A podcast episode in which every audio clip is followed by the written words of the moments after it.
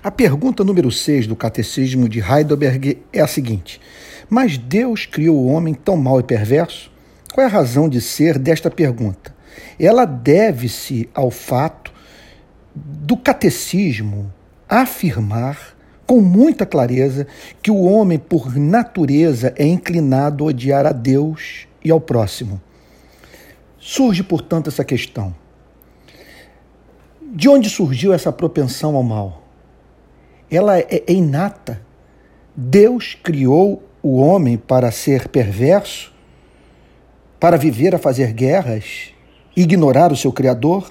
A resposta do catecismo é profundamente bíblica e por isso que eu insisto no estudo desse documento tão precioso. Diz a seguinte coisa: não, Deus criou o homem bom e a sua imagem.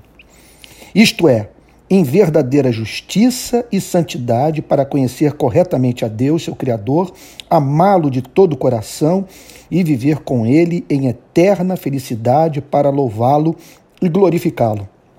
Vamos, portanto, tentar entender esse parágrafo tão denso e rico de teologia.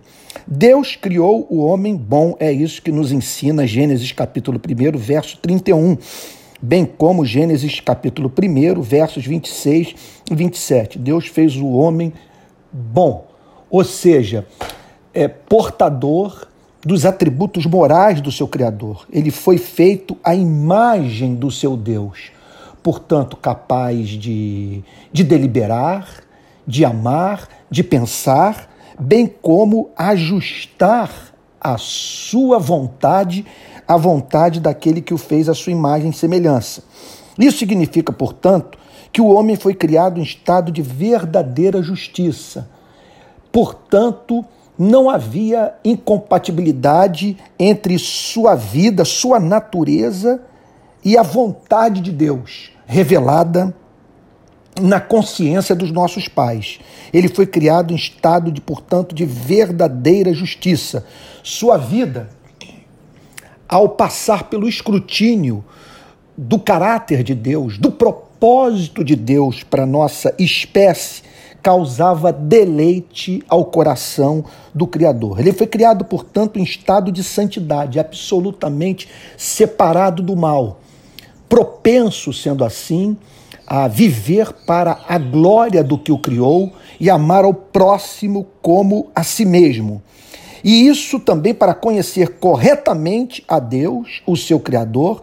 Portanto, o homem foi criado para entrar em comunhão com Deus e, e portanto, gozando daquela pureza de coração, sem a qual não apenas é impossível o, o, o, o homem é, é, conceber um ser perfeito. É impossível ele sentir prazer, ele sentir deleite nesse ser é, é, é perfeito em santidade, em sabedoria, em amor, perfeito no seu ser e nos seus atributos. Essa informação, essa afirmação é central. Criado em verdadeira justiça e santidade para conhecer corretamente a Deus. Corretamente. Não para criar um Deus à sua imagem e semelhança, mas repito, para conformar a sua vida ao Deus infinito pessoal que o criou para entrar em comunhão com Deus verdadeiro, não como uma ficção, fruto do coração idólatra do homem. E para amá-lo de todo o coração. Porque veja só, a meta do cristianismo, a meta do evangelho, não, vamos voltar mais atrás.